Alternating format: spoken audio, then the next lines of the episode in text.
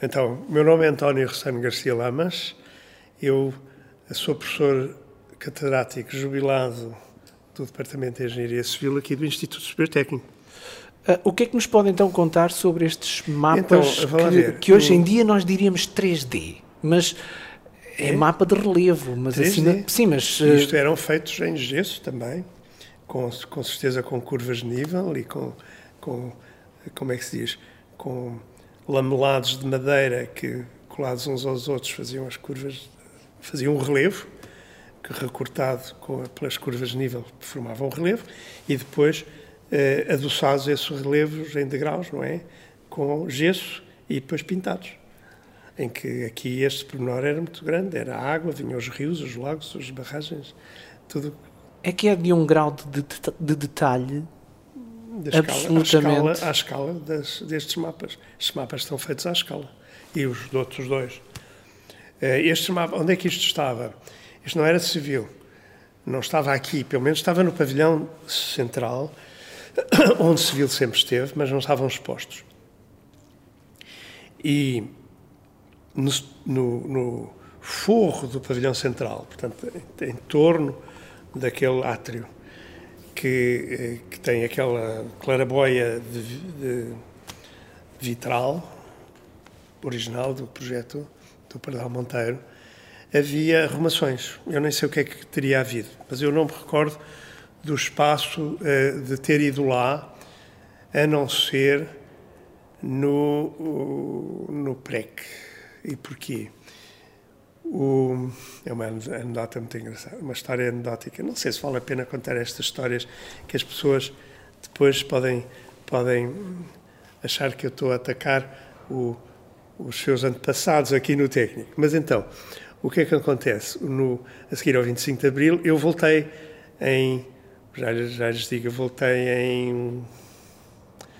a seguir ao Natal de 74 e, portanto, e apanhei o PREC, o, ano mais, mais uh, agitado, e o técnico estava dividido em três grandes assembleias gerais, docentes, alunos e não docentes, portanto, pessoal.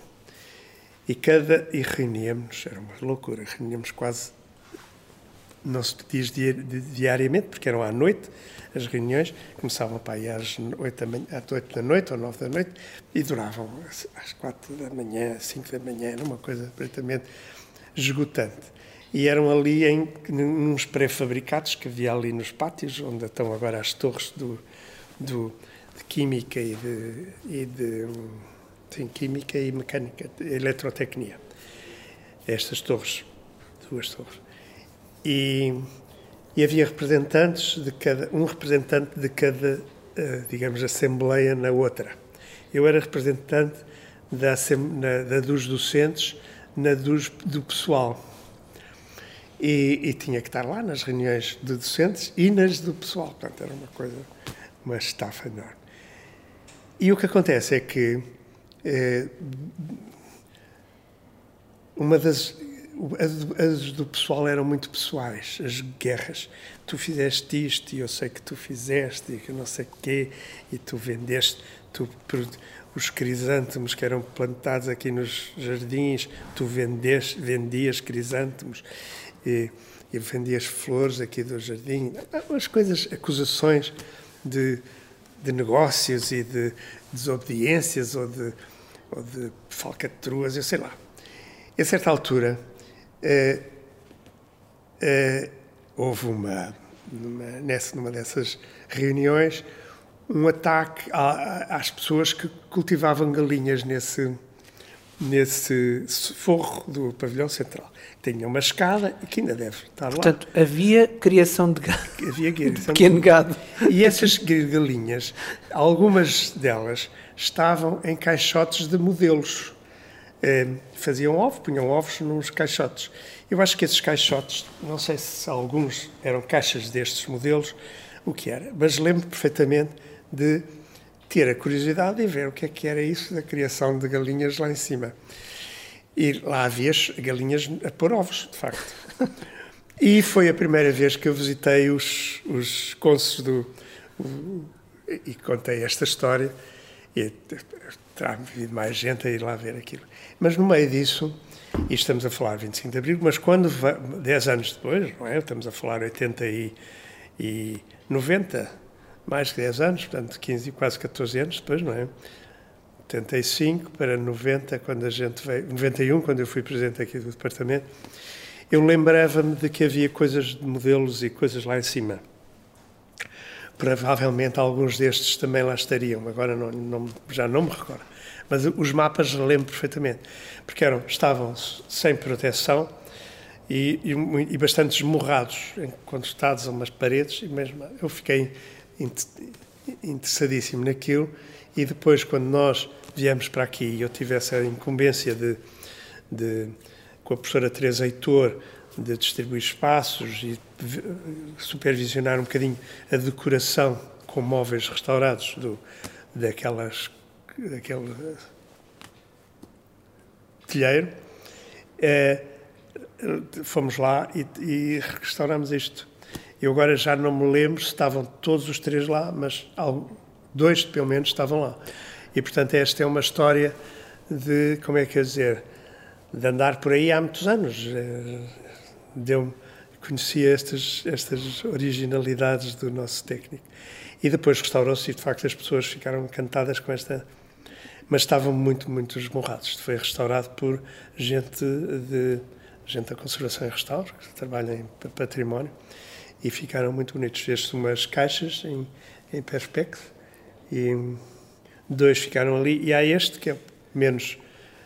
Este é o mapa de Portugal, mas os outros são interessantes, são grande, maiores e mais vistosos. Este é o de Portugal e os outros? Os outros são de barragem ou de sistemas. Eu agora posso, podemos ir lá e eu explico o que é que cada um é. Uhum.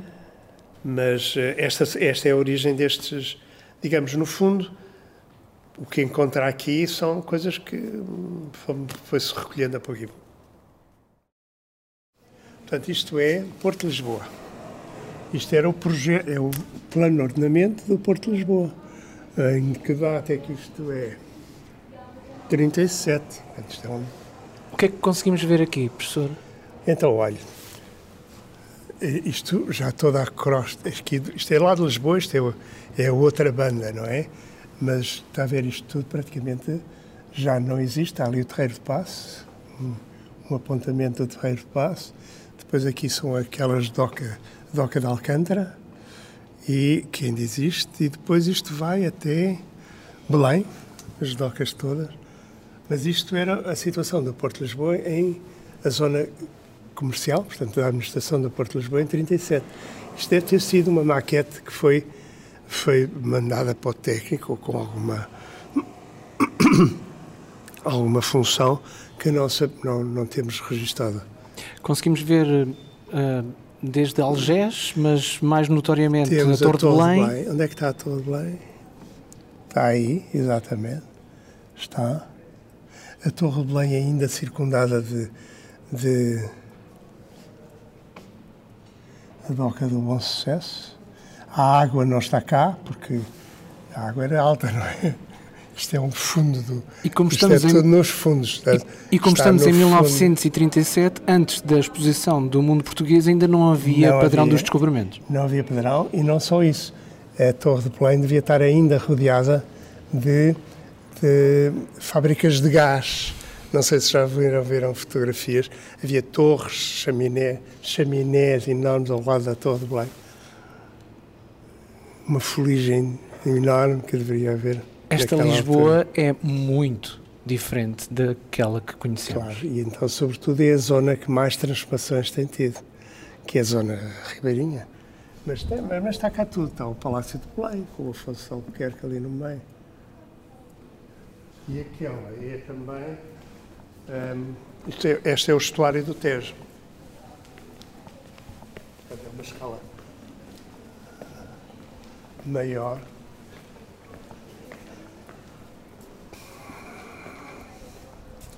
Esta é mais didática ainda, porque é uma.